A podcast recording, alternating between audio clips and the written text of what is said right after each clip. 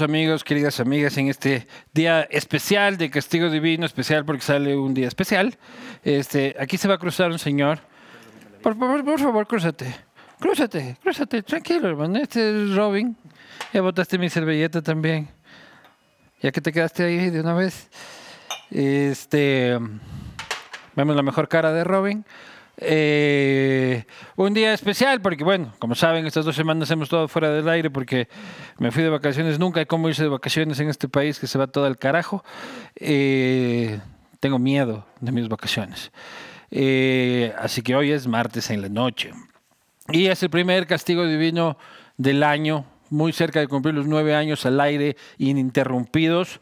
El programa de entrevistas en Internet más longevo de este país, tan longevo como la banda que vamos a tener.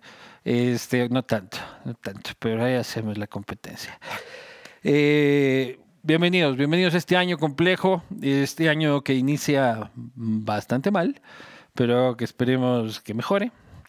Ya vamos a ir a hablar un poco de eso aquí en otros espacios tras mi retorno. Quiero agradecer a las marcas este, que permiten que esto suceda. Me refiero, por supuesto, si me dan un segundo, quiero darles la recomendación más precisa posible. Y me refiero a Claro, ya puedes ser de los primeros en tenerlo con el mejor financiamiento y me refiero a tu nuevo iPhone 15 desde 24 cuotas de 67,19 al mes. Pídelo con envío gratis en claro.com.es. También, viejo Parra, viejo Parra no nos abandona este 2024.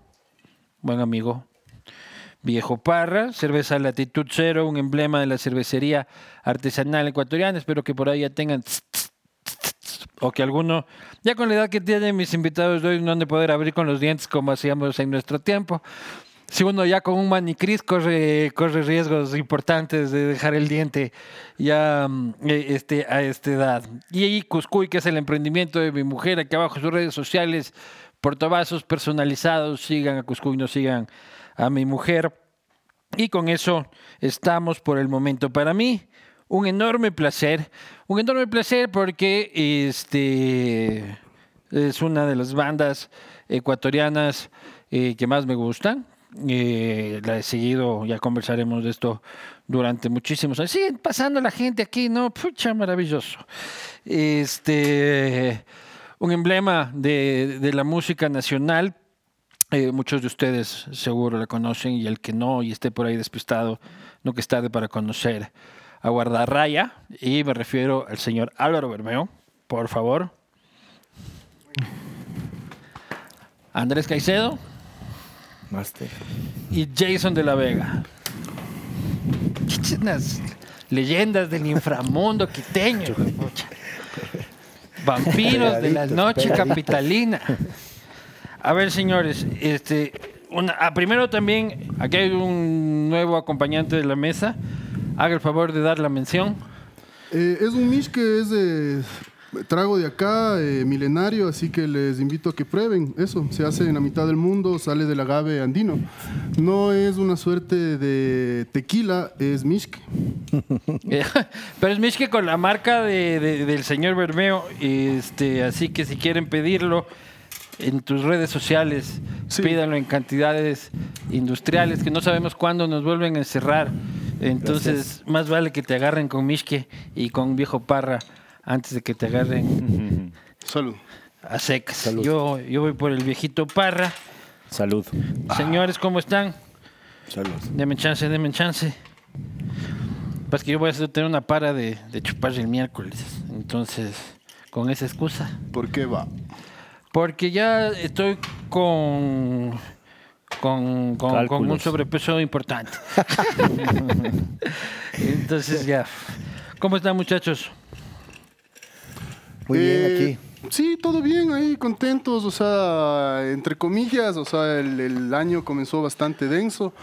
Eh, y eso, o sea, sin un poco saber qué pensar sobre nuestro país, ojalá todo mejore y para eso estamos. Y con miedo. Claro Les- que da miedo. le- les cogió culillo la semana pasada. Claro Sí. que da miedo, o sea, es Sí, algo transversal. De hecho, por eso te decía en algún punto tenía miedo de hacer esta entrevista porque ojalá no se meta alguien por ahí. No, no se va a meter nadie. Aquí, aquí estamos, aquí estamos. Sí, sí, no, no, no se meterán. No, no, no pasa nada. Tú tranquilo, hermano, tú tranquilo. Vos, la semana pasada te cogió... Como, como debe de ser, ¿no? No estamos acostumbrados, Lucho, pero yo estaba ahí que quería sacar mi cédula en el registro civil y la gente salía corriendo y ca, ca, ca, la alarma. Sonaba la alarma en el registro Sonaba civil la para, alarma en el para- registro para civil. evacuar. Yo llegando y todo el mundo saliendo para evacuar. Y te quedaste sin cédula. Me quedé sin cédula hasta el día de hoy que vengo sacando la cédula. ¿A ti Finalmente. dónde te cogió el relajo? A mí me cogió en mi casa, yéndome para, para, el, para el restaurante, para mi trabajo. Haga la mención, por favor, también. el señor es de los mejores pizzeros de la ciudad. No, no sé si pizzeros, pero bueno, el Ananqué, ya saben, les espera siempre eh, con música, cocina ¿Nuevo local? y música. Sí, en La Floresta, un nuevo local. ¿Dónde exactamente? El de Guápulo, en la Valladolid, 1033 de Salazar. Y el de Guápulo, el y tradicional Guápulo de toda la vida. sí, que cumplimos 21 años, por cierto, recién, pero bueno. Ahí ¿Ya me agarró tú alguna mención? El ya hizo el Mishke, tú la pizza, algún emprendimiento. Haciendo música Este, siempre, nada más. Por el momento no hay emprendimientos. Ojalá pueda hacer mantequilla algún rato. Así como así. Qué rico, ¿o qué? Ah, Vos- Pero sabes que hacer mantequilla. un peso... Yo aquí tengo harta mantequilla. Ahí hay harta mantequilla, Claro, no es así pues. nomás. Álvaro, ¿cómo llegamos a esta mierda? Eh, yo no sé cómo llegamos, pero al menos espero que, o sea, como sociedad ecuatoriana entendamos que esto es un fracaso de todos. O sea, e- es una vergüenza que hayamos llegado a este punto por acción u omisión.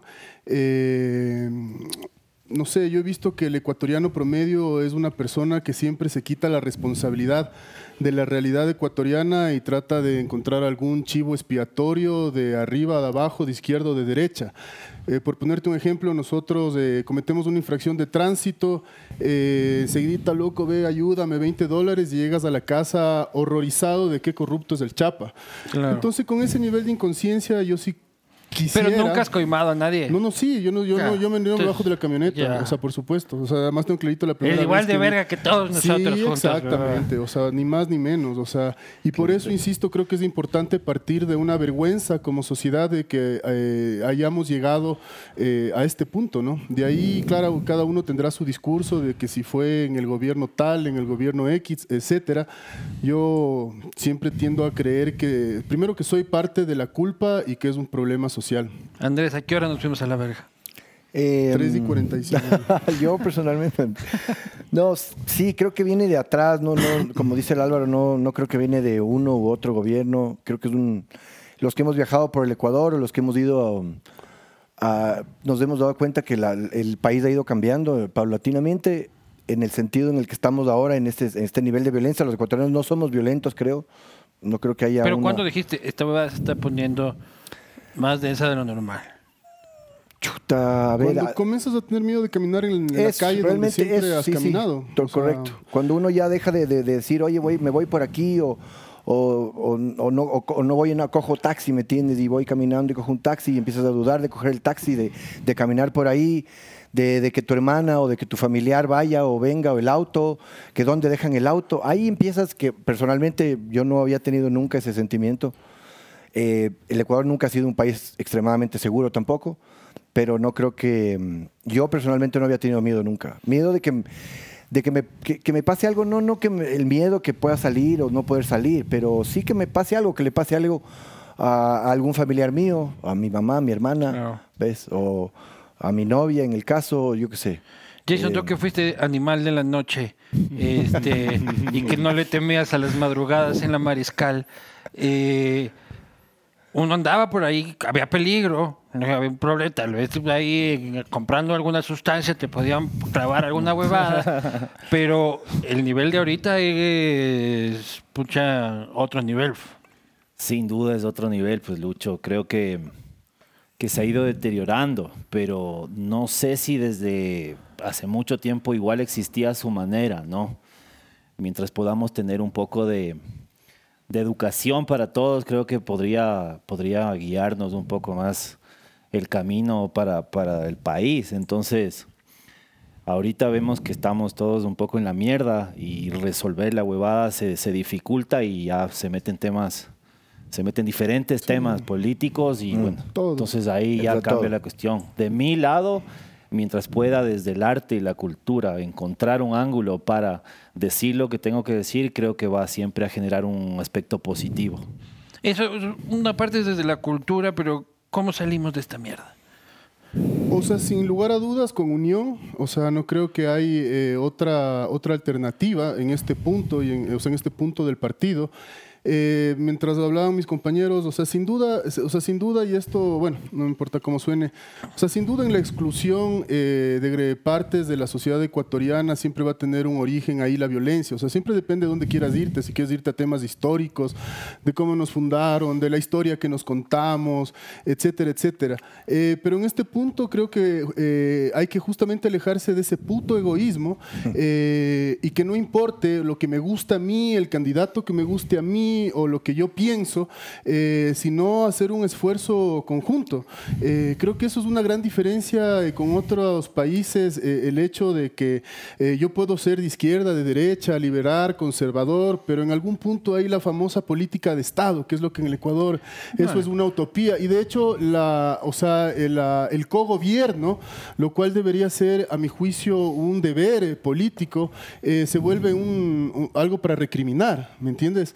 Eh, aquí el famoso Borri va de nuevo, es parte de la cultura burocrática y política, etcétera. Entonces, para volver a donde nací, a donde comencé, eh, creo que sí, es un momento que debemos unirnos, empujar a- para el mismo lado, pero no deja de dar miedo eh, hasta dónde lleve el presidente este estado de guerra, ¿no?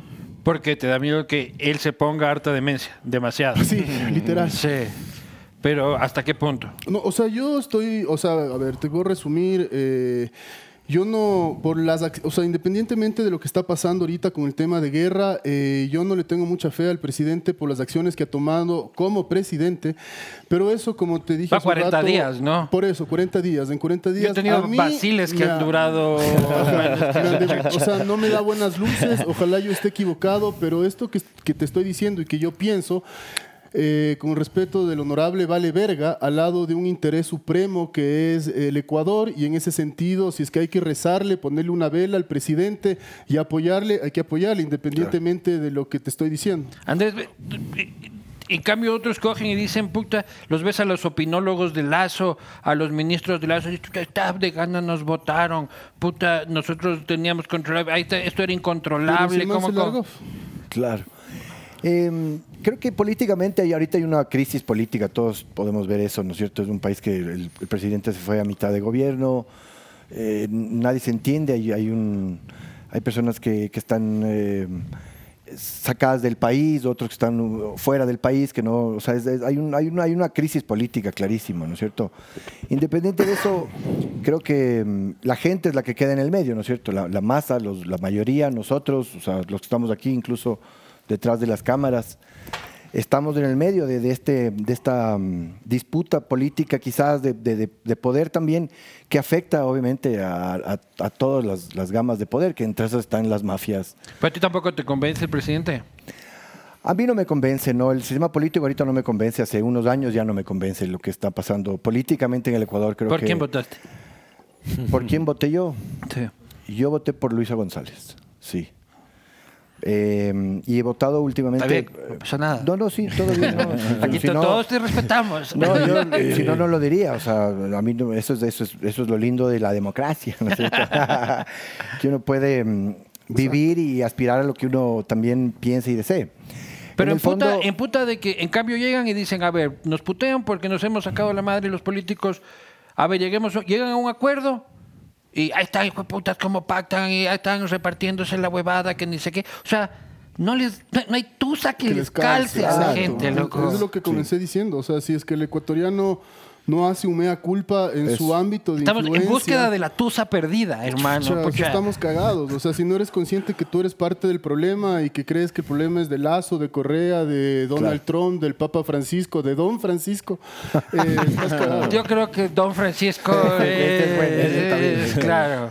Oye, en el arte y, y en la- o sea, estos procesos de depresión nacional, como también, por ejemplo, la pandemia, ¿inspiran al artista o entran también en el mismo hueco depresivo de pucha, voy a chupar, todo vale gato, me la saco, o este, más bien, pucha, porque una cosa es que te prendan una cámara y digas, sí, puta, con el arte, este, es lo que yo le puedo aportar al país, pero de ahí todos los ecuatorianos estamos con el ánimo en la verga, pues.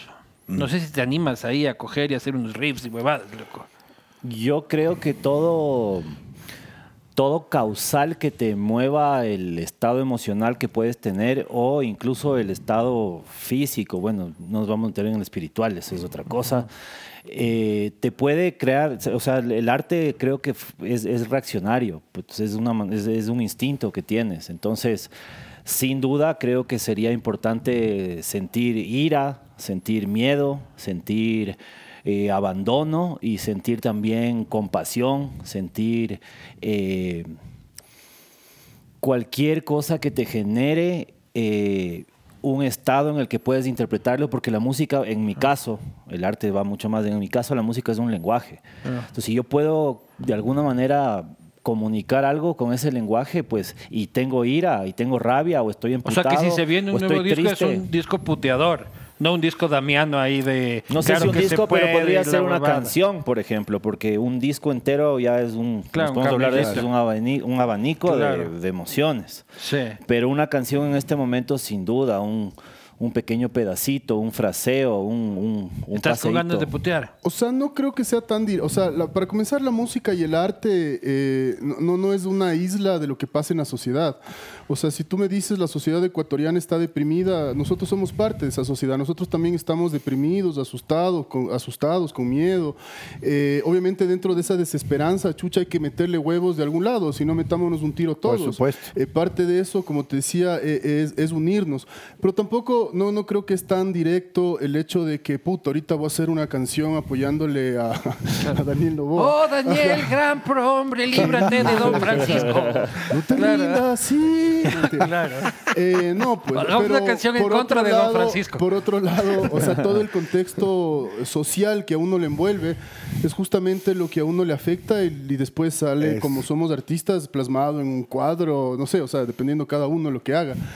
Eh, sí, claro, o sea, yo lo veo de, de ese modo, o sea, al igual que siempre el contexto nos afecta, ahorita hay algo que directamente nos afecta, no creo que por eso salga un disco eh, apoyándole al gobierno eh, y a los militares, pero, mm, pero eso, o sea, obviamente estamos afectados, además en temas más pragmáticos y más visibles, o sea, imagínate si hay toque de queda, ¿cómo diablos haces un concierto? O sea, ya si vas a la parte material, a la, a la- a la parte sentimental, a la plata, eh, etcétera, la gente está con miedo, así hagas conciertos, la gente está obviamente ahuevada, o sea, es elemental el, el tratar de... Están suspendidos los conciertos Tienes un toque de queda, salimos de una o sea, pandemia. o no, sea, no sé si los conciertos, pero la hora sí, pues a partir de las 12 de la noche tiene que estar todo el mundo De estar hecho, la casa. cancelaron varios artistas internacionales. Creo que la o sea, todo lo que está Sí, alrededor ¿no? del show business que implica eh, gente, eh, puta, es al final, al final se libera eso. ¿Y qué hacen cuando esa huevada, o sea, se complica? Vos por lo menos eres, re- re- bueno, restaurantero también se va a la verga, pues loco, con, Claro. con, con estas vainas. Es difícil, en general, toda la parte social de un país creo que se afecta con algo así, ¿no es cierto? Y, y la parte social involucra el arte, obviamente la- los restaurantes, los bares, la, la- la gente que sale, los, los, los clubes de bolos, o sea, los billares, se afectan en una, en una sociedad donde no puedes salir, donde hay una hora de, de regreso. La inversión, o sea, es que son Eh, cosas medias obvias. Entonces, Pero, eh, ¿Guardarraya vive de qué? ¿De las tocadas? O sea, la plata que, que- que consiguen ustedes por su trabajo es principalmente shows en vivo, este, monetización eh, en redes sociales, este, venta de discos, venta de merchandising. Monetización nada, somos y seguimos siendo, y no lo digo con orgullo, sino con un poco de vergüenza y sensatez, eh, pésimos para las redes sociales como guardarraya. Eh, Pero bandas nacionales deben estar en el top 3 de las más escuchadas en Justamente Spotify. por eso somos unos animales, porque deberíamos aprovechar eh, esa parte. El ingreso principal viene por regalías, eh, pero más por, por los shows. O sea, los shows es nuestro principal ingreso. Entonces, sin shows, obviamente se, se complica la cosa. Pero, o sea, sería. A mí me daría vergüenza ahorita venirnos nosotros a Claro. victimizar. O sea, Quejarse. nosotros. eh, o sea, hay puta, miles de realidades eh, que están en, en una situación extrema. Eh, para nosotros, obviamente, nos complica la vida, pero no creo que nosotros, o sea, somos en este este caso una prioridad ni para la sociedad ni para el Estado. O sea, hay, hay muchísimas cosas que están antes. Pues Normalmente yo les escucho a los artistas de que siempre ponen sus prioridades. Cada uno barre para su casa, ¿no? Entonces siempre es el Estado, a los artistas, protéjannos a Y, los y artistas. los políticos en la asamblea no hacen lo mismo, o sea, los políticos no hacen, los empresarios no hacen lo mismo. Claro, o sea, yo digo cada cual barre para su casa, cada cual salva su culo, básicamente. y, es- y- y- y está bien, depende de cómo lo digas y cómo lo hagas, pero... o sea, sí, pero o sea, esa diferencia. hay unos más jodidos que otros. Esa- Hay industrias más jodidas que otras. Esa diferencia. Creo que también a través de los años ha habido artistas o, o- o en general ge- industria que están que ha dependido más de otros que mientras algunos como nosotros tal vez no hemos dependido más que nosotros mismos. Nosotros están acostumbrados estamos por ser de la escena acostumbrados a eso, independiente hasta cierto punto. a- O sea, a- estamos acostumbrados a que nadie nos ayude a a hacer que- nuestra vuelta. y a vivir en el Ecuador, a donde ha habido tocar, eh, problemas. delante de dos personas, como era al inicio, y había uno que te quedaba viendo los zapatos, eh, etcétera, etcétera. Entonces, en ese a ese sentido. todavía lo recuerdas, ese hijo de puta. que era- Claro, chucha, es que era en un momento medio difícil. Yo los escuché por primera vez. ¿Cómo se llamaba este mm, teatro que había al lado de esa Bolívar. iglesia? No, no. Eh, Este- de variedades. No, no, no. no. Patio de Eh, comedia. Patio de comedia. El teatro este chiquito que había al lado de esa iglesia frente a la Alameda. Ah, Ah, el Prometeo. Mala hierba. El Prometeo. Ah, no, no, el, Prom- el Prometeo no era, no es de, de la. Casa de la Cultura. Simón. No, no, no. Era uno chiquitito. ¿Cómo? El Mala Hierba. Mala hierba, mala hierba entonces. Ahí yo los escuché por primera sí, vez. dije mala hierba. Sí, ven que no- Esa babada fue allá en el 2000. Puta uno, loco, que yo les escuché la Nosotros primera comenzamos vez. en el 99. Y yo no te vi los zapatos, cabrón, por si acaso. weón. Ese fue el ¿Qué le viste? Seguro los míos ¿Qué eran peor. Sí, sí, Yo claro. le vi así. Ese fue el primer show que hicimos varios días seguidos, hicimos cuatro días seguidos en el Mala hierba. con ¿Qué año fue ese? Sí, 2001, por ahí. o sea, 2002, por nosotros habíamos comenzado en el 99 en plena dolarización. Eh, justo lo- ahí, ahí sí hicimos Ahí una canción que se llama de La Dolarización. Eh, así textual, porque sí, al menos a mí me, o sea, sí me golpeó. Dollarization Yo- le pusiste más. Dollarization se llamaba. ¿Por qué te golpeó la dolarización? Porque en ese Para gustarte tanto los dólares hoy por hoy, loco. eh, porque yo dije que me gustan tanto los dólares. Dijiste el sentido, ¿cómo fue que dijo? La parte Algo en- sentimental. la parte Pero es que esa es una broma que una vez escuché a alguien cuando decía, a ver, la, la parte sentimental. Ponga, claro. Eh, los dólares sí me gustan porque con eso puedo comprar bienes y servicios, pero hay un montón de cosas que son prioridad para mí. Eh, ya me hiciste olvidar lo que te iba a decir. Este, la dolarización, ¿por qué te pegó? Ah, porque en un punto, eh, en un punto me pasó así literal, que metí la mano al bolsillo y saqué un gringo y así decía la canción con un gringo en el bolsillo. Y sí fui a, puede ser romántico, yo sé que van a salir los técnicos, de o sea, esto no es un análisis Sí. económico, es, es un, ni político, eh, es un tema de, de un Wambra en ese tiempo que tenía unos 22 años, 23 años, y de repente metí la mano al bolsillo, obviamente en ese momento eres más izquierdoso, o sea, en términos generales, eh, sí me jodía, o sea, sí fue algo que me, me, me- me jodió eh, y me impresionó, de repente sacar y verle a, a George Washington después de mis puta, los, los billetes, el, el cafecito, el de 20, el, el, el de, el azul de 10, etcétera, o sea, solo fue un shock, nada más, no estoy diciendo nada más. El de 50 mil, loco. Uno salía con el de 50 mil, hijo de puta, y alcanzaba para invitar a la gente. Pues, loco, era el más arrecho de la fiesta con el de 50 lucas. Dos 50 dólares. mil, Luego te devolvieron con esa huevada. El primer concierto de Guardarraya costaba un dólar o 25 mil sucres, porque fue justo en la... Podías pagar con- pagar mitad. todavía podías y claro, hoy la gente dice, chucha, un dólar, qué batracios, pero en ese tiempo 25 mil sucres Pucha. era... O sea, era te como alcanzaba tener para la unos- media, como unos para la 10, media de 15 tabacos, para la La media plena, de trago. plena. Ibas, volvías en taxi, muchabas. Hijo de puta, Embarazo hacías no todo- deseado. Embarazo no deseado. Todo por 25 mil 25,000 dólares, por 25 mil sucres. Jason, ¿tú también fuiste de izquierda? ¿O eres de izquierda? Eh, sin duda creo en que hay que encontrar un tipo de balance y todos debemos tener lo que tenemos, pero eh, ser de izquierda o de derecha hoy por hoy me vale mierda. Sí. O sea, ni de izquierda ni de derecha, pero ahora que hay ciertos cierta agenda en la izquierda que cómo no estar de acuerdo, que todo el mundo pueda tener educación, que todo el mundo pues, pueda tener salud. salud. Que te duela la Puta, pobreza. el que no, el que no crea en eso, no, no sé en qué cree. claro. Ahora que soy de izquierda o de derecha, puta, ninguna de las dos. Y Se estar hablando con la, E, por ejemplo. ¿Con la qué, perdón? Estar hablando con la E. Guardarraye. Guardarraye, aliade. Los aliados guardarrayes. Ese es un tema complicado porque siempre va a ser lindo poder apoyar al, al- al poder de la igualdad. Y, y qué más la hermoso ser que la mujer. si eso lo apoya. O sea, Y qué más hermoso que la mujer, pero apoyar el, al aliade no apoyo, no apoyo ese, esa tergiversación vocabularia y apoyo a la mujer 100% y qué hermosa inspiración. igualdad, Qué hermosa inspiración y la igualdad que pueda haber, hermoso. Andrés, y eso mismo, esta cultura de la cancelación. Este, e- en nuestra época, bueno, ustedes son un poquito mayores a mí, pero solo un poquito. Tú eres ¿Vos pana- qué- tú eres- qué edad- qué edad yo te conocí a ti en una cabina de radio del Estadio Olímpico Atahualpa Ah, claro. cuando relatabas el fútbol con mi No, primo Enrique. no, no. Sí. Ahí, ahí te, cuando yo era pelado, pues y mi primo me llevaba ahí a ver Ah, el fútbol, pues lo que ahí todavía mi primo era del Y Nacional. narraba bien. Ya no es del Nacho el ¿cómo? No, no, ya se va, ya no sabe qué es. Eh, Lo único que sabe es que, eh, es que es del Real Madrid. Pero Oh. en, en ese tiempo que no había la cultura de la cancelación, este, había esta cultura punky más bien, transgresora, eh, y ahora tenemos esta cosa de que, cuidado, Sí. dices mucho de lo que dices y dices más de lo que debes. Y, y, y Guardarraya es una banda que ha logrado transitar esas generaciones. O sea, yo lo que he visto es que, por ejemplo, muchos jóvenes de veintipico, la banda antigua, entre comillas, que escuchan, no escuchan a los Mileto, este, escuchan muy poco a los Vudú, este, pero bueno, ustedes siguen vigentes y, y los siguen escuchando. O sea, cómo navegar durante esas sensibilidades en la composición y, y en las diferencias del público. No sé si me expliqué o Sí, me no, sí. un pajazo O sea, mental bueno, de espero haberte entendido. Según yo, creo que es también porque nosotros hemos transgredido el, el mismo recorrido del- de la gente un poco. O sea, hemos sido un poco más eh, eh, beligerantes, qué sé yo, peleoncitos.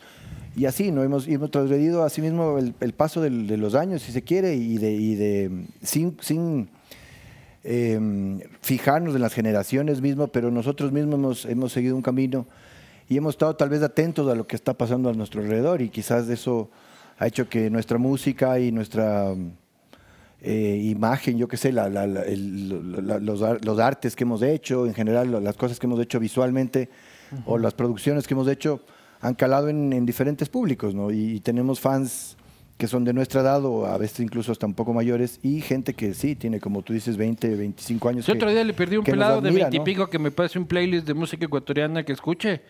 Este, y fue el pelado, así un poco de reggaetón del bueno, pero. Y pim, pim, pim, pim, pim, guardarraya. Lo que dije, esa huevada, loco. No estoy tan viejo. Creo de haber seguido ese, esa, esa transgresión, igual que la gente va, igual que los... la- la- Pero la ¿qué opinas gente, de la ¿no? canceladera? No estoy de acuerdo, me parece que el, eh, es, es un poco, oye, hay, hay, El moralismo contemporáneo. es ¿no? difícil, es difícil, claro, pero hay, hay casos en los que personalmente a mí no, no he estado tan de acuerdo porque creo que se, se cargan el trabajo, el- una carrera. ¿Algún caso? Por ejemplo, A mí el de Mateo Eh, Kingman me pareció Sí, entre otros, exagerado, sí. loco. Y jodieron la car- se jodió la carrera de un crack, loco.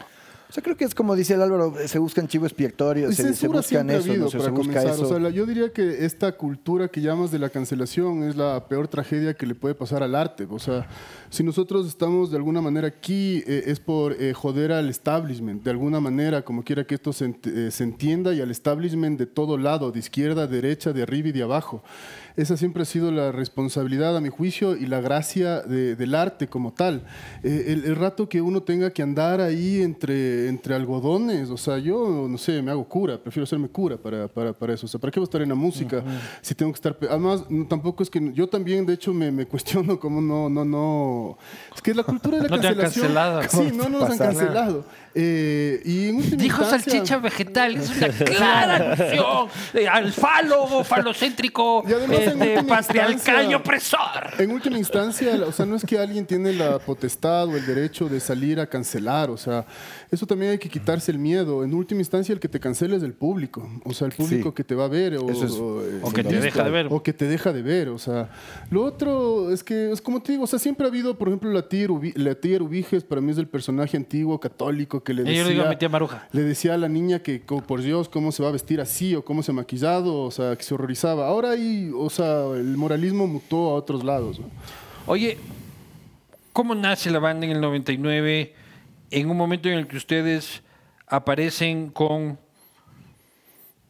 pequeños toques de música nacional, bolerista, este, cuando puta la mayoría estábamos saliendo de Sale Mileto, de No Toquen, este, de lo más heavy, de lo heavy, Chancro Duro, así, y este, Chancro Duro se llamaba, no sé si existe todavía Chancro Duro. Lenin, saludos a Lenin. Saludos. Este, y ustedes, Paz, ponen sobre la mesa algo de incluso mucha medio nacional. Incluso, ¿no? Qué bestia, qué, qué avesados, ¿no? Claro. Eh, Es que la escena era distinta en ese momento, Sí, loco. siempre. Sí. La tiene escena que estaba- la- tiene la escena ver un estaba poco- dura. tiene que Totalmente ver un poco eléctrica. con la, Claro. la- la pregunta anterior. O sea, nosotros no es que hemos ido eh, buscando que no nos censuren. O sea, nosotros hemos hecho un ejercicio eh, espontáneo de lo que nosotros somos como seres humanos y eso eh, lo traducimos en nuestra música. Eh, nosotros no- cuando nos reunimos la primera vez en el 99 no es que dijimos, verás, queremos, puta, justo analizando que ahorita eh, todo es ska y todo es, vamos a sacar esta propuesta. Nos estaban bebiendo, escuchando a Julio Jaramillo y dijeron... Guardarraya ha sido cero racional en ese sentido y no lo digo con orgullo, una vez lo digo como un acto de, de desensatez. Eh, y nada, o sea, nosotros, o sea, ¿por qué está eso ahí? Por, por la música que escuchamos y porque somos eso. Y eso siempre para mí ha sido motivo de mucho orgullo que Guardarraya nunca les calza en la cuadrícula de estereotipos que tiene la gente. Cuando nosotros salimos éramos muy, eh, o sea, mu- Suavezones. muy light para hacer eh, rock pesado y éramos muy densos para hacer eh, pop, por ejemplo, ¿me Claro. entiendes? Y Muy densos para cantar con Fausto Miño, Exacto, muy exacto. suave para, Para abrirle a estar con cualquiera. No Toquen. Abrirle a cualquiera. Literal. Exacto. Y así nos hicimos del camino de Guardarraya, que además nunca fuimos de que bestia la banda que todo el mundo escucha, sino fue una bolita de nieve que fue ahí creciendo y para bien o para mal eh, somos lo que somos, no sé qué será- seamos, eh, pero aquí estamos. ¿no? Jason, ¿cuándo te unes tú a la banda? Porque tú tenías la clica este, y te ibas tú más por la onda modernuki, este, fiestera, era una gran banda también. Gracias. Eh, ¿Cuándo te unes a Guardarraya? ¿Qué pasó con la clica?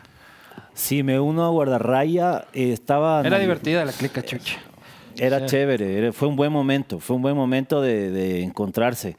Pasa que igual yo venía desde ser más chamaco, yo crecí en un barrio eh, popular, ¿Cuál? lindazo, Cotocollao, eh, y había muchas guitarras en la calle, en la vereda. Y eso me resonó un montón cuando tuve la invitación de, de Andrés y de todos los guardarraya a que empiece a tocar con ellos. Han sido 15 años. 15 años. Voy 15 años y deberían hacerme una fiesta rosada con drogas, con Sexo y sexo, ¿Te acuerdas que una película? invitados de lujo y toda la huevada. Es una fiesta rosada que estoy cumpliendo, cierto. si no me equivoco, en abril. Es- Ah, falta poco ya. Porque salía el Quitarán de ahí y empezamos a hacer Sí. la gira del Quitarán, me Claro. parece que en abril. pero Son sorpresa. 15 años. Claro, vos cierto. Eh, pero hubo esta cierta, este cierto magnetismo. Eh, porque yo ve- sí venía de escuchar guitarras acústicas, sí venía de tener una guitarra de palo en casa, de tener un hermano mayor que tocaba la, la sencillez de tocar una guitarra de palo, que no es lo mismo la complejidad de querer la guitarra eléctrica y el funk o el Claro, punk que también he era, tocado. Claro. Entonces eh, fue un momento especial encontrar gente con quien podía tener un vocabulario dentro de un vocabulario mundial que es la música. ¿Y el Franco empezó de, de- de inicio? No. El bajo siempre ha sido el, o sea, el instrumento que más ha, ha variado. Eh, por bueno, hace rato, de hecho, quiero aprovechar para mandarle un abrazo. Para mandarle a la verga al Franco. Devuélveme la chopa, loco. no, mentira. Mandar un abrazo a Felipe Andino, que es nuestro bajista, que nos acompaña ahí por temas de espacio. Ha sido discriminado. Es un claro ejemplo de... Sí. De cómo se le trata a los bajistas. Claro. Los básicos nunca agarran. Este... Pero por otro lado, el Franco, o sea, de una u otra manera, siempre, aparte de ser pana, querido, alguien que nosotros admiramos, siempre también es parte, ha sido parte de Guardarraya. Sigue igual estando, claro. Sí, pero ¿cómo empieza la banda? ¿Dónde se encuentran? ¿Cómo es la huevada? Este... La historia es así. No, no, sí, rapidito. Todo radica, 1999, todo radica. Ajá, mi mamá conoce a mi papá Claro. en Loja. No, mentira. Eh, en 1999 eh, ya nos habíamos conocido justamente, eh, curiosamente, a través de un proyecto musical de, mi querido pan Enrique Vivanco. De Selva. Eh, no, se llamaba Los María. Eh, fue una, un proyecto ahí fugaz que no, o sea, no pasó nada, pero tenía buenos temas. Y ahí nos conocimos con el Caicedo, con el Mateo, eh, y un sábado X, me acuerdo haberles llamado. Yo me robé, esto, bueno, para mi no ve esto, me robé una botella niñatísima de un brandy Napoleón. Yo tengo que confesar, o sea, Y- contar algo. que pero- no estaba tan aniñada esa No, mierda. esto una Es vez, esto una vez, baratazo. esto una vez. Y ese, es, así Pero el día cuando nos conocimos, porque ya, o sea, nos conocimos de ahí por amigos mutuos y esto, pero un amigo mutuo que tocaba con los Marías, yo no tocaba con los Marías, me dice, oye, vamos al ensayo. Vamos al ensayo, ellos ya tocaban con esta banda y el percusionista no llegó. Y estaban las percusiones del man ahí, que es un amigo también que dirige el, el- el- el video de Chuchaki, que es un- también... Puta, lo pongo todos los domingos. Cáchate esto, eh, y en esa banda cantaba el Quique y yo hacía coros y maracas, para que vean eh, la humildad. Claro, esto La no humildad. tocaba guitarra, un poco de guitarrita, un poquito de guitarra, cierto, que era como más bien Y después de eso ya no, no pasó nada y ahí ya comenzamos los tres. O sea, no es que llegamos y, oye, vamos a hacer una banda que se llama Guardarraya. Éramos tres universitarios que nos reuníamos a chupar, a fumarnos un bareto, a hacer música libremente, espontáneamente y así comenzamos. ¿Siguen fumando marihuana? Sí. Los tres. Sí, Yo le he bajado. Este yo, yo le he bajado. Yo le he bajado. pero de vez en cuando. ¿no? Me gusta, Andrés, me ¿cómo gusta. ha sido tu relación con las drogas? Súper buenas. Eh, Voy a súper- amar, no muy linda, no tan estable, mal, no tan mala, no tan mal. Mejor que con mis ex mujeres. no, bien, o sea, creo que eh, me ha gustado experimentar, pero siempre he tenido el un poco el, el aquí atrás ahí la cosa de, de los viejos, un poco. Vienes de una familia de valores cristianos. No, no, no, pero sí de, de, mm, de no usar muchas sustancias. Sí, dale suave. de darle madre. suave, de darle suave. Un Entonces, Pepito Grillo aquí que eh, dice, exactamente. Siempre No, esa, li- esa línea eso, no. No tanto, línea, no, claro. "Ey, venga, No, regre- esa trabaje un haga esto, más, venga para acá. Dedíquese a esto, Claro. saque el título, haga esto. Claro. Vos no has tenido ese filtro moral.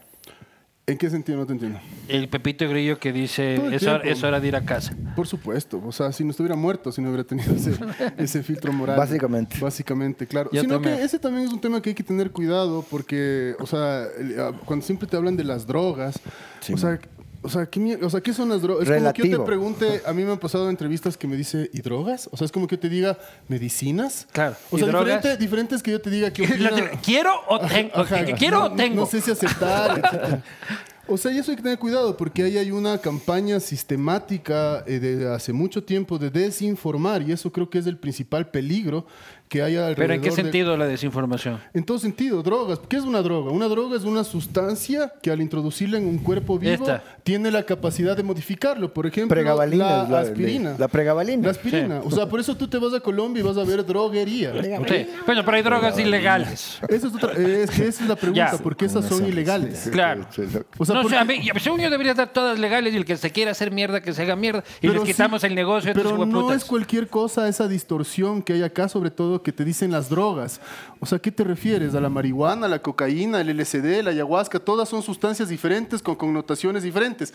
Y si quieres dejarlo en el tema de las drogas, que me parece, o sea, es una aproximación peligrosa, sí. eh, las drogas antropológicamente han estado eh, con el ser humano eh, y además siempre han estado orientadas a ayudar al ser humano, contrariamente de lo que la gente cree. Me vamos a decir, no, pero el fentanilo estaba no sé qué.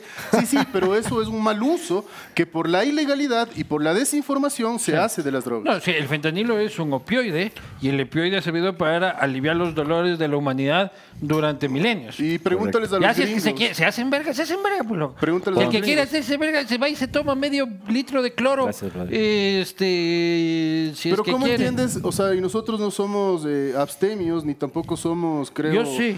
Pero ¿cómo entiendes que una sustancia como el alcohol sea legal y no una sustancia como la marihuana? Solo en base a estadística. Yo suelo decir que hay una reflexión del filósofo contemporáneo Snoop Dogg, que este, él dice, mete a dos personas que se odian encerradas en un cuarto y pon en la mitad un porro de marihuana y unos fósforos y vuelve en dos horas y los vas a encontrar cagándose de risa y abrazándose. Pon a dos personas que se odian en el mismo cuarto encerrados con una botella de whisky en la mitad y regresas y hay uno que no va a estar vivo.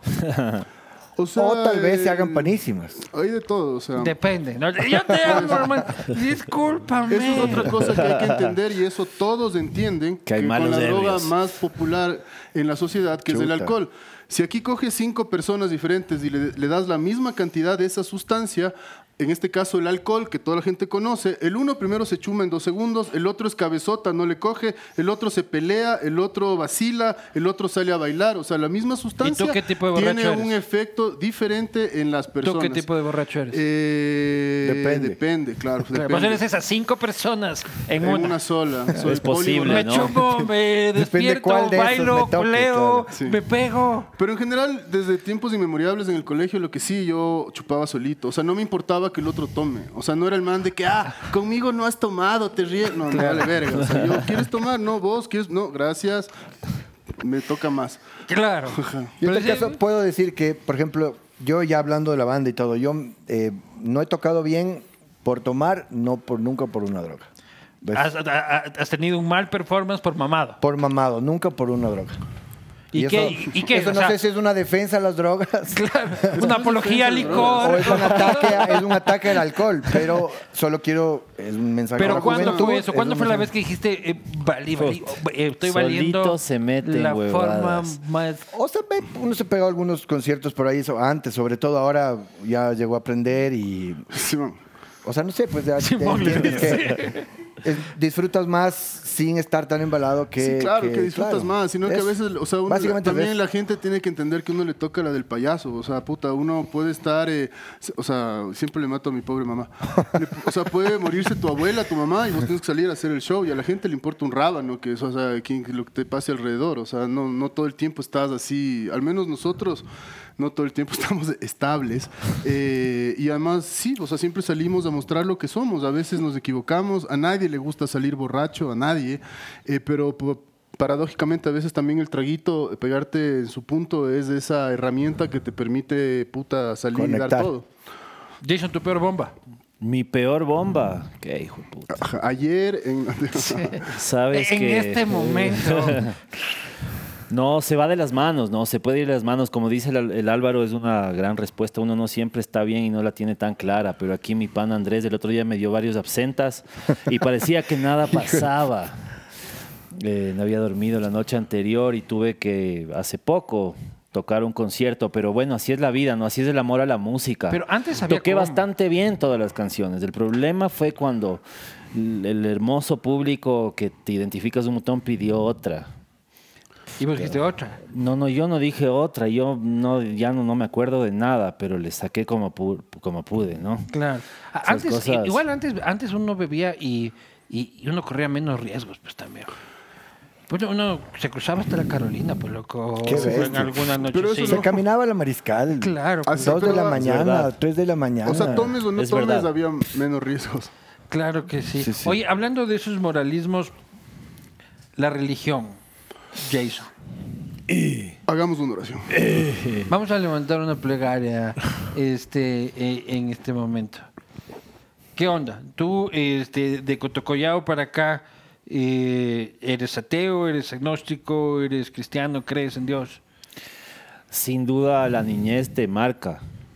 Yo crecí en una familia creyente. Católica practicante. Más bien protestante practicante. A todos los ámbitos, con, con un enfoque en ayudar muchísimo a las personas.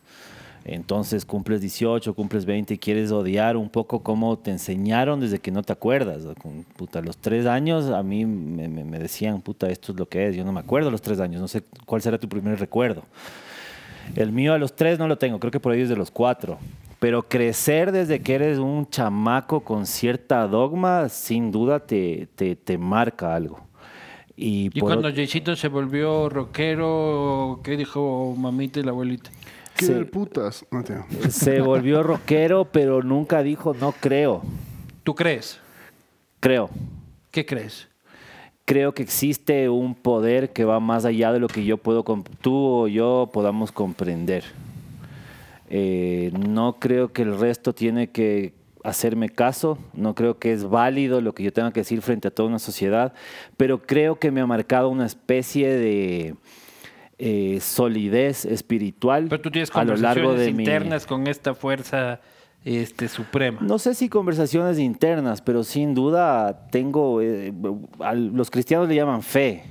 Sí. No soy una persona practicante, no es que yo voy a la iglesia, no es que sueño con ir al Vaticano. Pero vos crees en esta Pero- figura tradicional del hombre barbado de pelo largo y taparrabos que vino a salvar la... No, creo que existe está buenazo. eso. Taparrabos, ¿qué chucha Taparrabos, weón. Bueno, que al final, el dica terminó Aguanta. hecho taparrabos, pues loco. Creo pero- que existe. eh, Ese era Tarzán, loco. Creo que existe, creo que existe algo que va más allá de lo que podemos nosotros eh, ver como tangible o creer que pueda eh, influenciarnos en, en el planeta, digamos. Sí ¿Tú, creo en eso. Eh, yo sí, yo también no tengo una deidad, no creo, creo que mm, hace unos años podía decir que soy ateo, así, ag- agnóstico creo que es. Es diferente ser ateo y agnóstico. El ateo Ateo es- no cree, el otro duda, no lo sabe. Entonces, entre esos dos, ahí no dudo de, o sea, hemos dicho, creo que lo, eh, co- coincido con el Jason en lo de la fe, por ejemplo. Tengo una espiritualidad que va no en una deidad, no, no, no, no tengo eso yo. No vengo de familia tampoco, como justo decía el Jason, vengo de una familia donde no tuvimos eso de niños. Viene de una familia atea, tú. Atea, ajá. De izquierda. De, de- de- de- de generaciones así. De izquierda tu familia. Sí, unos de izquierda no tanto, no todos así izquierdistas. Una parte de la familia es bien de izquierda. o- Así mm, Alfaro Vives y eso. No tanto. eh, Mejías y, Ah, tirapiedras. y eso, MPD exacto, y... y, y pro, pro... ¿Tú lanzaste alguna piedra? No, no, no, no. Qué verga, rockeros de hoy en día, no. ¿Tú ¿Qué? lanzaste piedras? Eh, sí, sí, sí he lanzado piedras. eh, y de ¿En qué colegio estuviste? Estuve en el Borja 2 Los Andes hasta primer curso, de ahí tuve un inconveniente con- y, y salí y, y pasé al Dalcross y ¿En cuál tuviste el inconveniente? en el Los Andes. Borja 2 Los Andes. ¿Y cuál fue, el, Inconveniente. cuál fue el impasse? ¿Qué hiciste? Eh, El impasse fue, fue un ¿Qué problema con un profesor y de ahí cuando ya tuve el problema con él, después eh, ya se, se hizo un problema más gordo. ¿Te fuiste de puñetes con un profesor? No me fui, mi papá casi se va de puñetes con el profesor. Eh, La ah, es que es esposa. una historia medio irrelevante, la verdad, pues sí que te cuento. A ver, eso. cuéntame. O sea, era un profesor con el que no me llevaba bien. eh, en los Andes éramos 51 o 52 pipís por curso. O sea, ¿vos ¿sabes cómo era en ese tiempo? Se pasaba, o sea, el man pasaba dando la clase y con un amigo que le odiábamos, eh, ¿sabes lo que son los marujazos? No. Es eso que cajas de babas y le, le man- Ya. Eso. Entonces el man pasaba y cuando... Ahora le dicen bullying.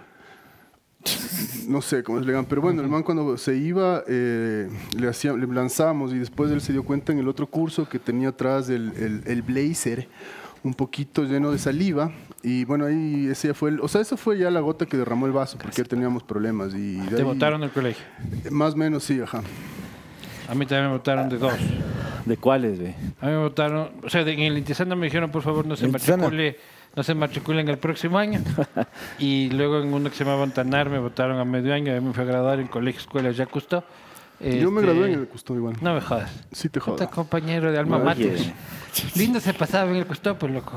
Sí tenía, yo venía del, o sea, para mí fue traumático pasar de los Andes al Dalcross, porque los Andes era un, un- un- o sea, un colegio y una escuela, ¿cómo decirlo?, tradicional, tenían todos los equipos, cuando estabas en la selección de fútbol tenían los balones cuatro para los niños de 12 años, perfecto, o sea, todo perfecto. Y en el Dalcross así, puta, ir a la selección era entrenar con el inspector, o sea, era nada que ver. Eh, y además y en era... el custó ya no había selección, pues. En el Custó lo que, ¿sabes que me gustaba del Custó? Que era una ex hacienda hecho colegio. Entonces, Porque crecían los hongos en el colegio. Eso es lo que te gustaba. Tenías hongos a la mano, mentira.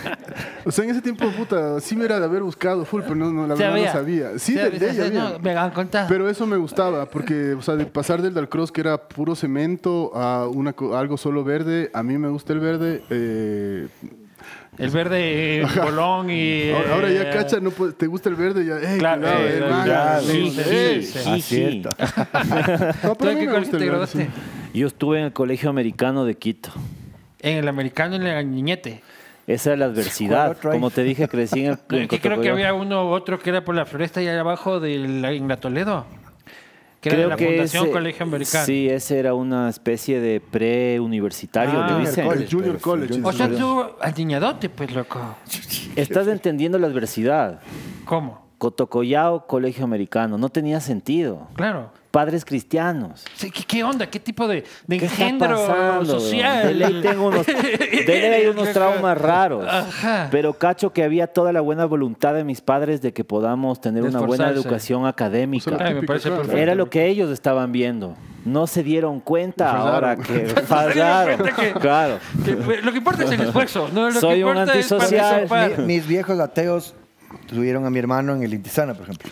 Claro, para, para igual, para confrontar con... No, para que te- así mismo eh, ya entró de niño, después ya era difícil cambiar, ya, ya, ya. ¿Y tú en cuál estuviste? Yo en el Yesbal. Mucha honra. Yesbal. Vamos, Esta era en la. Machada, al norte. También ese fue después. Yo me, pero yo me gradué en, el, en Monteserrín primero. De ahí ¿Qué fue la Machada. Andrés? ¿Ah? ¿Qué edad tienes? 48 voy a cumplir ahora en... ¿Tú eres el mayor de la banda? Sí, creo, sí. Sí, ¿tú cuántos tienes? 46. 46. Oye, ¿cómo ven la escena hoy en día? La escena. Si es que se ¿Quieren contestar puede ustedes? calificar este, yo veo la escena el y así, yo- pienso así que la, la escena está bien en un sentido Y mal en hay- otro sentido. Pues la respuesta futbolera. Siguiente, sí. siguiente pregunta. Claro. Más bien todo lo puta. ¿Qué más quieres saber? Pero básicamente sí, por ahí va la cosa. O sea, no, yo lo que veo es de que sí hay este O sea, hay gran Muchachos- producción, hay mucho, hay mucho trabajo, pero creo que se, se a veces, como Da Pound, La Máquina, o sea, sí hay producción. jóvenes, loco. más jóvenes que ellos, Claro. incluso que están haciendo buen trabajo. Pero mm, creo que se han olvidado de los espacios, del, de la parte del espacio, del conectar con, con el en vivo, de la gente, del tocar cuatro veces al, al- al mes, ¿me entiendes? No una, dos veces al año, tres veces al año, sino... ¿Y eso por qué pasa?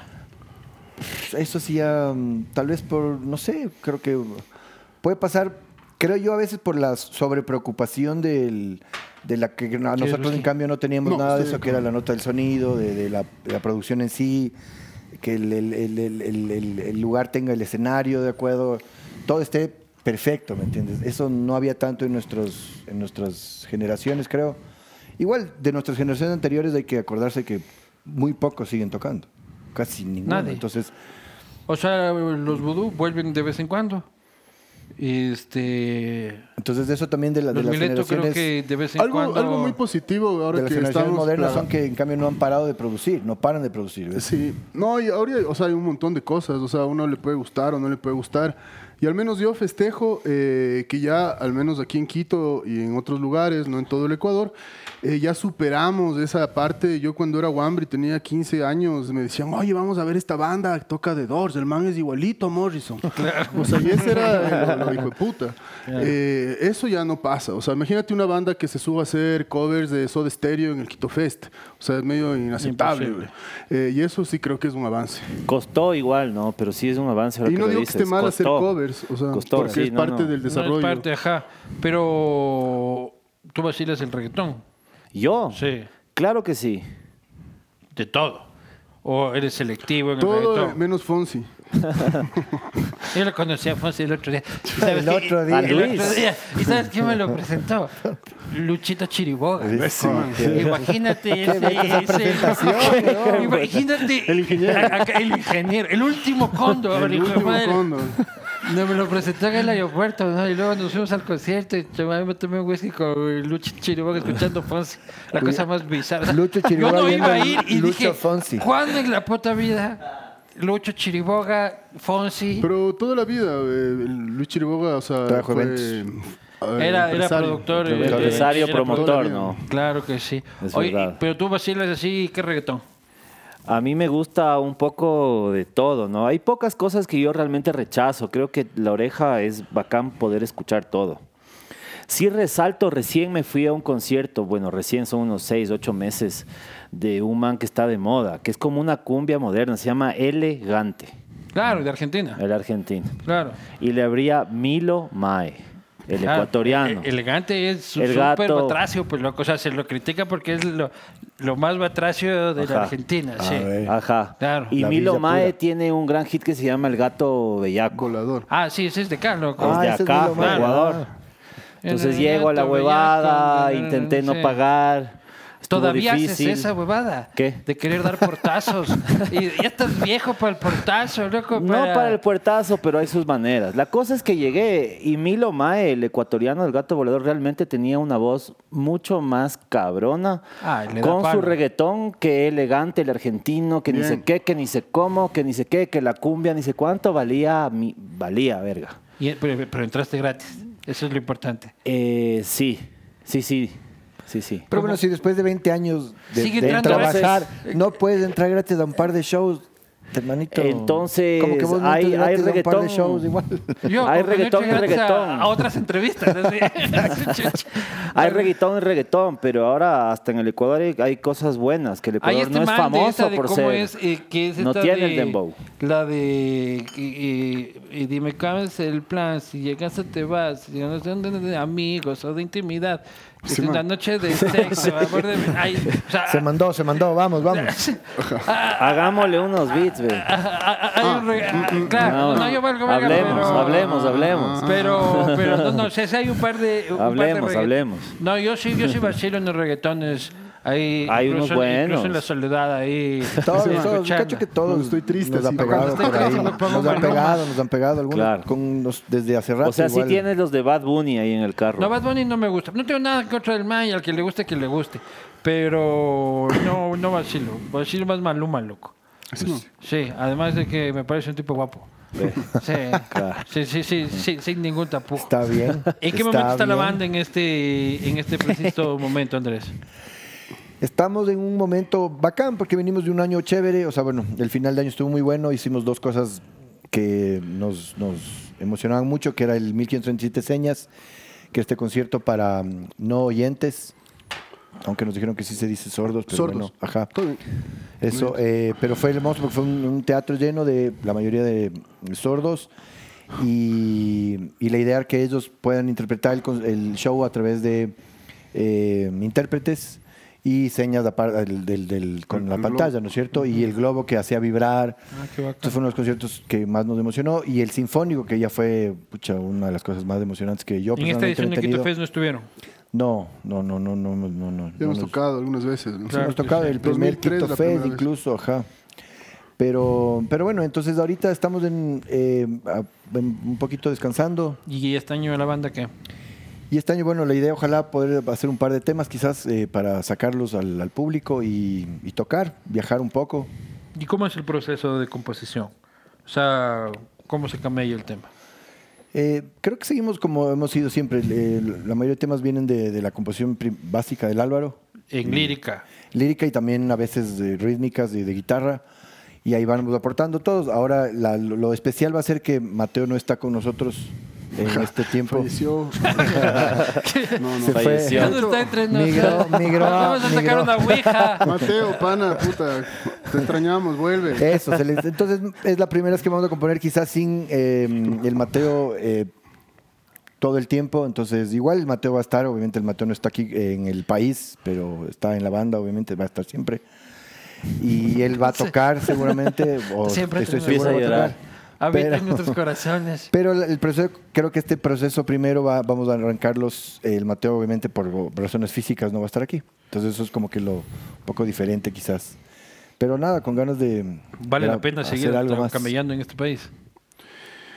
Así como está ahorita, no, pues. Eh, ¿No te da ganas de botar la toalla y ya se vaya toda la verga? O sea, sí, pero a mí a veces me da ganas de botar la toalla, no solo por cómo está el país. O sea, como te digo, hay días y días. Eh, como estoy yo. eh, un poco sí, eh, pero claro que vale, la- o sea, puto el rato que nuestro país ya no valga la pena, o sea, ahí sí tenemos que irnos como obligación cívica, o sea, y aquí que tenemos que quedarnos eh, quienes creemos que sí hay como hacer algo y tenemos que empujar, aunque suene demagógico, eh, desde nuestro ámbito de influencia, o Pero sea, los que se quieren ir también está bien, ¿no? todo- no, pues loco, o sea, que se vaya, nadie está diciendo que no. Yo también he pensado en irme y yo, o sea, o sea, las personas que me conocen creo que saben que he sido siempre, siempre tendido casi que al chauvinismo, que no sé si está bien. Pero de las cosas que me ha dado tristeza y que me da tristezas en estos momentos es esa sensación de querer irme, que nunca he tenido, que nunca he tenido. Eh, pero ahora, claro, ves unas huevadas que, que chucha, y eso que yo no tengo hijos, una, o sea, una niña de 15 años que va a una fiesta, eh, etcétera. O sea, eh, sí, o sea, razones para irse del país hay y bastantes hace mucho tiempo, por eso la gente se va. O sea, independientemente de lo que vos y yo diga, la gente histórica en el tiempo de Maguat se fueron cuánto tiempo, un millón, ahora igual se siguen yendo, etcétera, etcétera. Jason, ¿te fueras? Eh, Si sí lo he intentado, pero no he podido. Creo que amo muchísimo Me han el reportado, Ecuador. sí. He intentado. Claro. Me deportaron, ¿no? Intenté, pero puta, me encontraron con una sustancia así en el aeropuerto de Miami. y me dieron El la río, el vuelta. río. en el río ese que se cruzan. El río Bravo. ¿Cómo no? Las ganas de, de- de experimentar cosas que no has experimentado creo que es, es básico. Y como músico también. Las ganas de entender cómo, cómo otra gente actúa, cómo otra gente responde en otros lugares. Sí, sin duda, da ganas. Pero eh, nunca he podido, verás. Eh, la música siempre igual ha sido un, tema que he abarcado obviamente mi vida. No he hecho mucho otra cosa más que música. Y, tener es- ese carro grande, blanco con azul, que todavía debes tener, loco. Todavía lo tengo. ¿Qué fue puta? En ese carro. creo Hay que matricularlo. Yo creí que vivías en ese carro un tiempo, loco. Buenas de épocas. Claro, años de años en ese carro. La ¿no? salita. Oye, Años de años. ¿vos has querido largarte?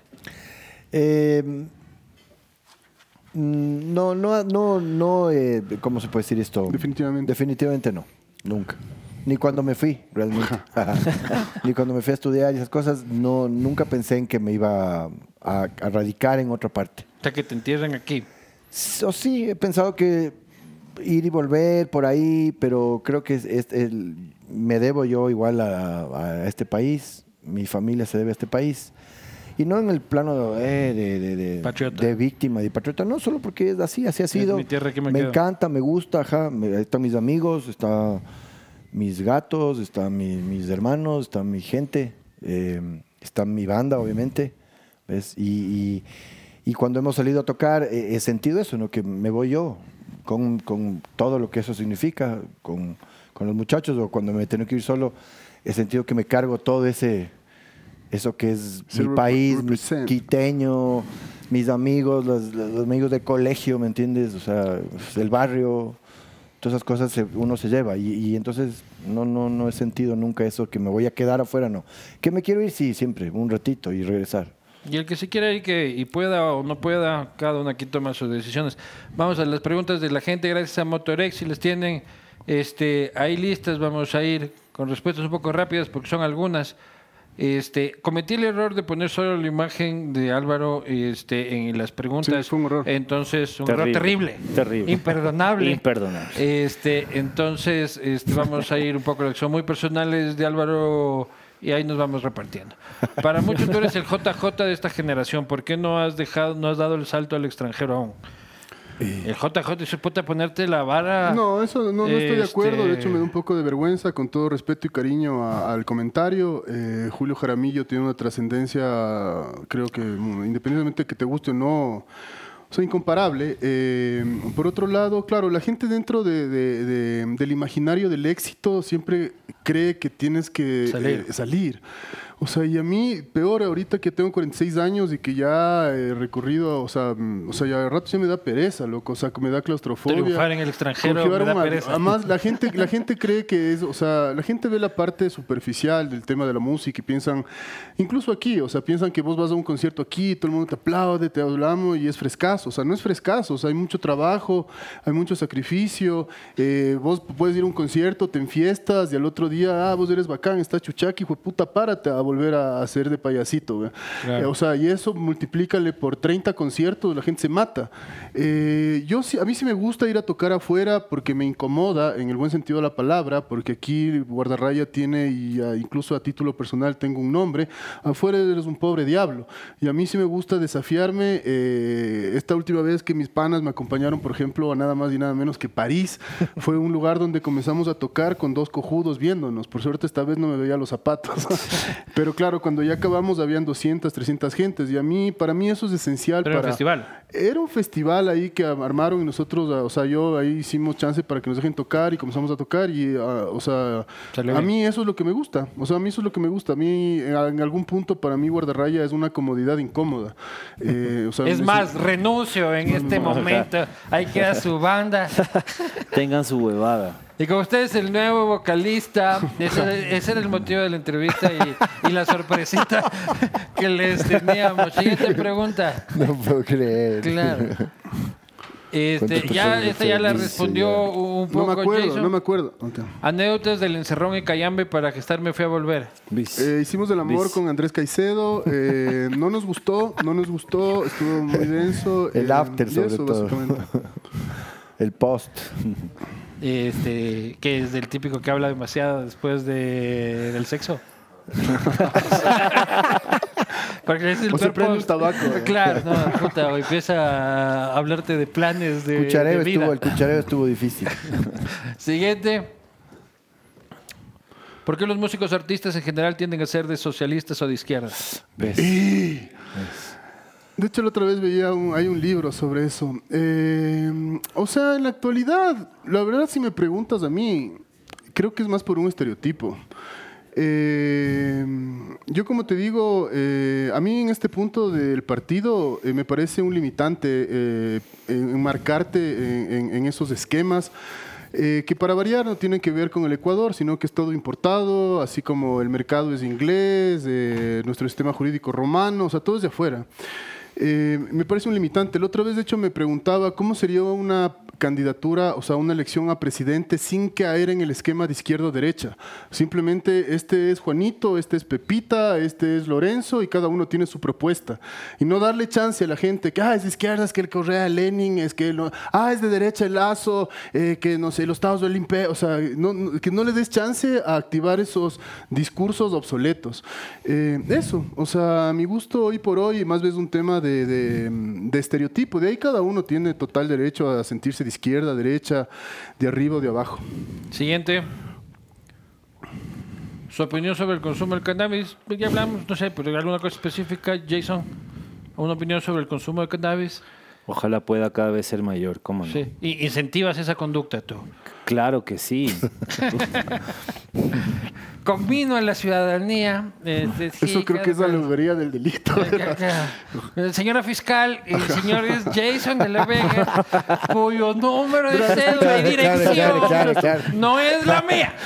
Cacha que la otra vez, justo a propósito del tema de, de nuestro presidente que llegó, hizo un TikTok, Sí. bla, bla, bla, me puse a leer qué dice la constitución de las drogas. Primero me enteré que no hay, o sea, si tú pones eh, control B eh, o control, de, o sea, control B, buscar, eh, drogas, no te aparece la palabra drogas en el... Sustancias sujetas a fiscalización. No, te sale eh, psicotrópicos y Psicotrópico. alguna otra categoría. Y claro, y lo único que dice es que el Estado entiende que mm, los consumidores son adictos. O sea, de las sustancias estas prohibidas que tú decías, son adictos. Entonces, partimos igual de Eso está mal. Eso está mal, o sea, eso está mal. me encanta. Al es señor le gusta fumarse un porro, Obviamente, lo cual no lo obviamente, hace un obviamente, adicto. si es que tú tienes un porro, vas a preferir que te vean como un enfermo que está mal Sí. y no como un delincuente. No, o sea, ¿me totalmente. Pero te quiero poner un ejemplo. Lo Mi- necesito, señor Mi policía. mamá, mi mamá, Sigue este porro. Ayúdeme, ayúdeme. mi mamá tiene artritis, o sea, media crónica, y a ella hace rato que consume eh, marihuana.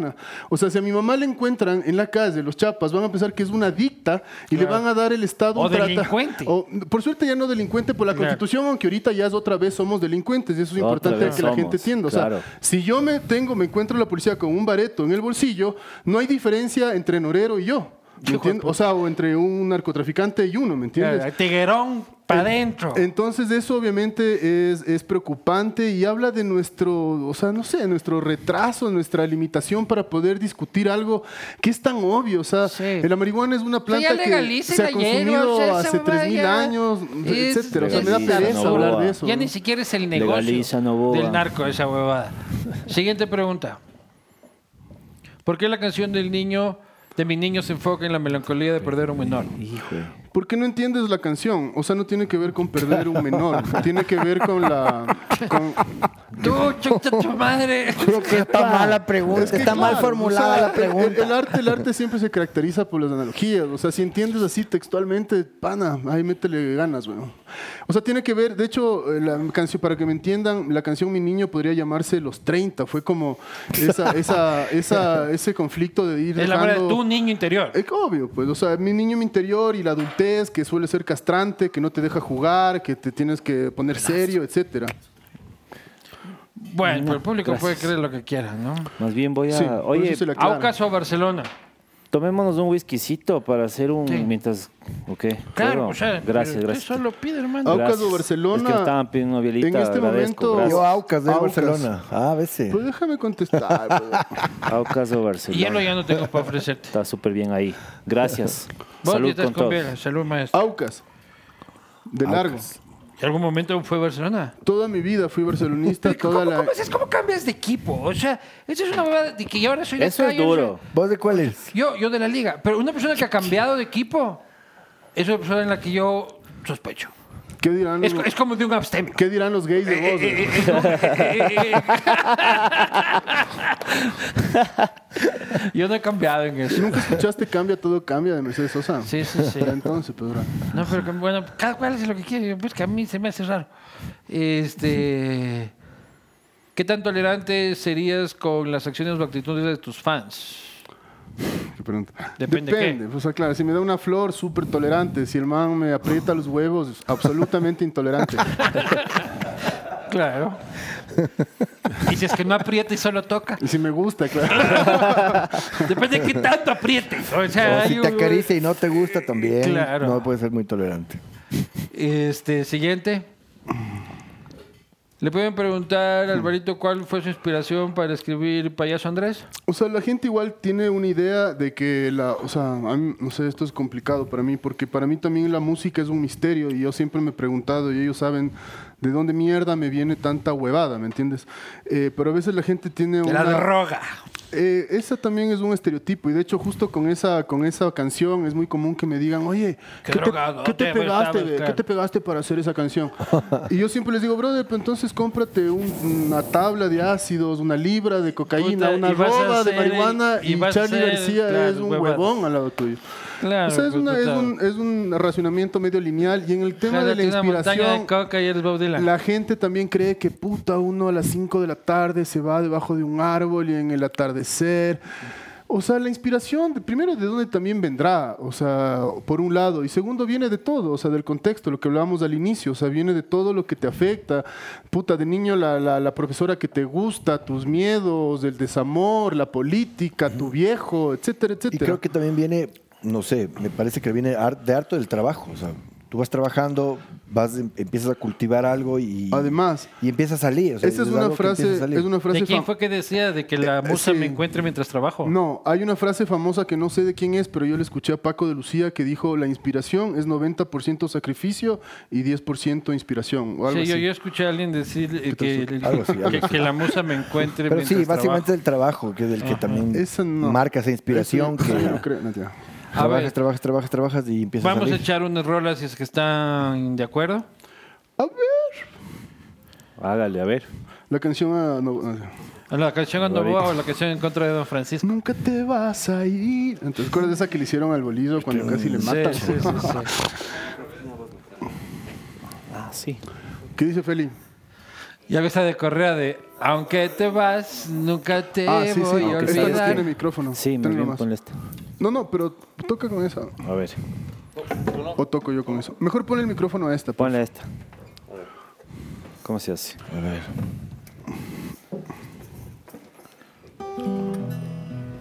Sí, no, estamos ahí justos. Voy a escribirle al médico a ver si puede llegar más tarde, Era hermano. de haber contestado porque a ese man que preguntó de mi niño, porque sí, porque perdí a mi primer hijo y, y es una canción, es una canción para él. No, eso, eso corta, corta. ¿Médico Corta, de corta. qué, ve? ¿Estás enfermo? Perdón que preguntes. Este. ¿Qué quiere decir enfermo? Ajá, ¿qué quiere decir droga? Ajá, exactamente. ¿Qué quiere decir enfermo? ¿Qué- Están súper épicos. Este, no, lo que pasa es de que cuando empieza el año, termina el año tan hecho pedazos después de haber fundido la máquina, Te haces un chequeito. que me hago un chequeito. Un lavado eh, de hígado. Sí, alguna huevada. Bueno, bueno. Lavado de colon. Bien está. Ese es el que te gusta. Claro. Colon wash. Vamos. ¿Cuál? Ahí le dan. Ustedes dirán, señores. Era un libro de los cuentos incontables, eran chistes imborrables por su peligrosidad.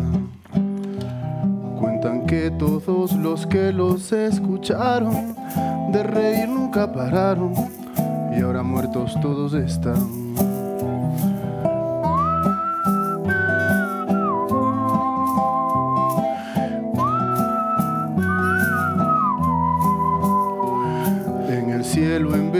Vez de estrellas había frutas, las más respetadas las putas y el más macho un transexual. Cuentan que los cargos de autoridades eran varios animales de una altísima moral.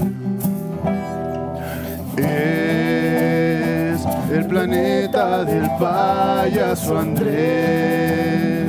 Escorpión fue de naturaleza, sapos y princesas fueron su pasión. Sé que viajaba en un chancho valiente. Cuentan que era un poco intransigente con alguna gente.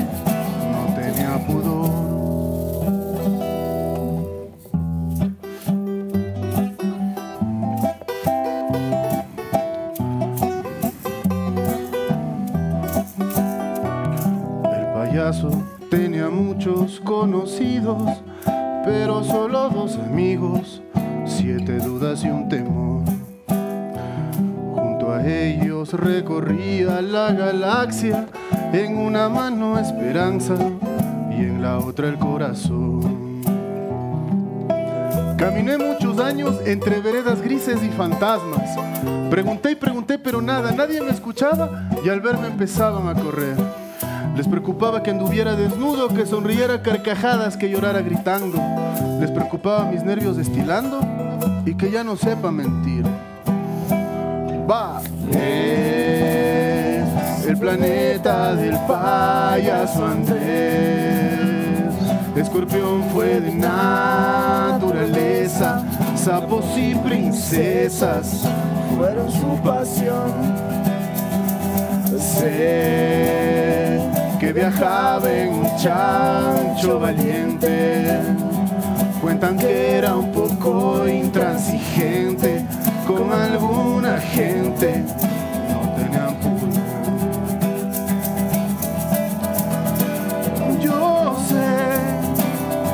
Eran dos, eran cuatro, eran seis. Cuentan que el ajo es ser una almeja, los chapas cerezas se podían comer.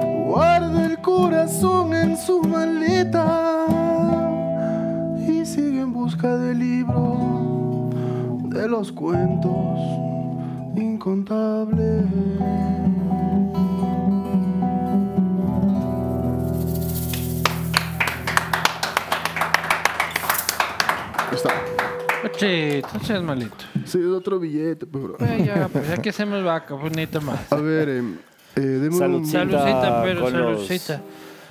Por el payaso Con Andrés. todos. Salud. Saludcita. 20 canciones después cantamos Chuchaki.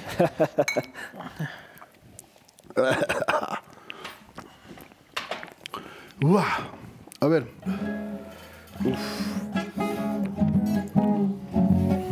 Pedacitos, pedacitos, ¿ya? Se desmayó al verse lejos. Se sacudió muy cerca del suelo. Se despertó se Él no sabía que engordaba tanto la sandía. Titirito y siguió de nuevo. Él no sabía que engordaba tanto la sandía. Ah,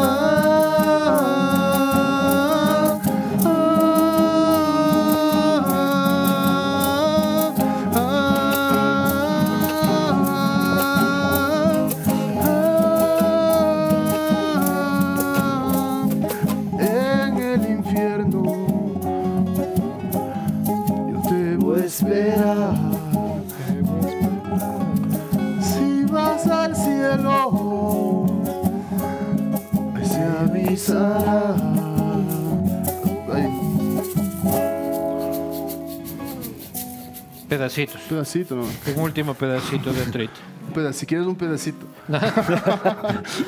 Pégate.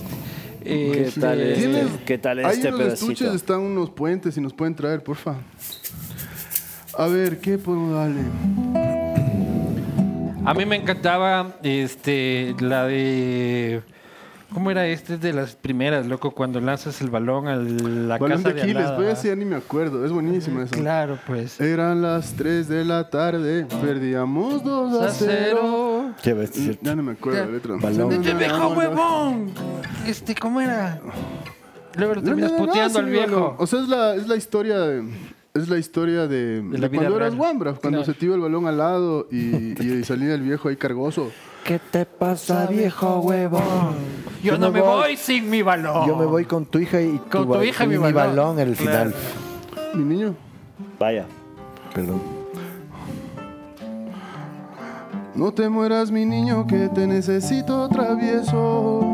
No te mueras, mi niño, que solo sin ti yo no quiero. No te alejes, mi niño, que te necesito preguntón, alegre y tragón.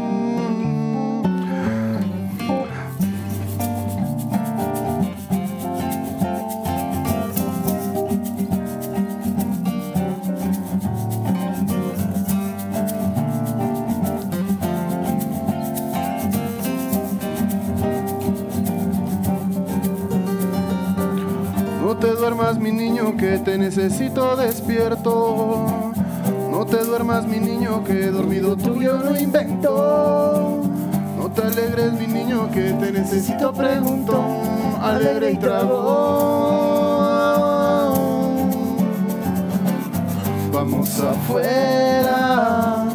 Busquemos unos ojos que nos vean para que avisen. Cuando en mis ojos al niño no vean, Pero que vean, pero que vean, pero de a de veras. Para que avisen. Cuando en mis ojos al niño no vean.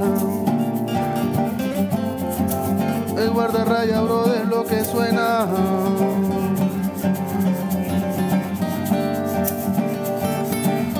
Aquí en Ecuador nadie se me ahueva. Vamos para el frente, chucha lo que sea. Para que avisen. Pero que vean. Para que avisen.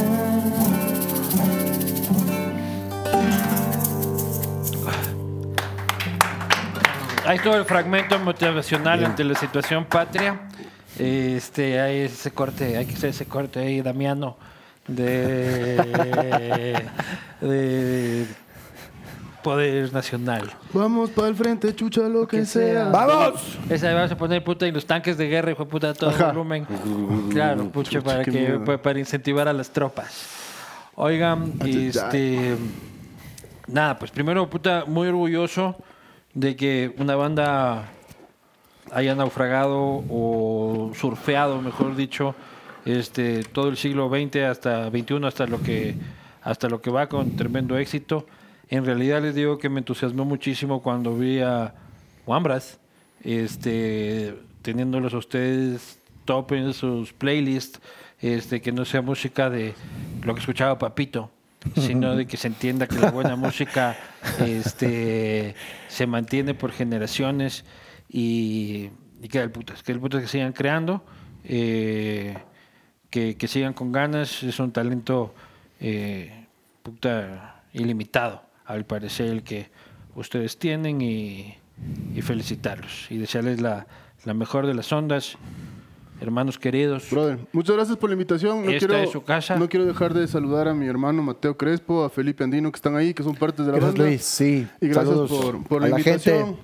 Y, y nada, Gracias. así A los ñaños, a todos los que han alguna sido gente igual, suerte ahí con el momento que, que están atravesando. Todo bien. gracias maestro. Suerte. Nos vemos la próxima. Gracias.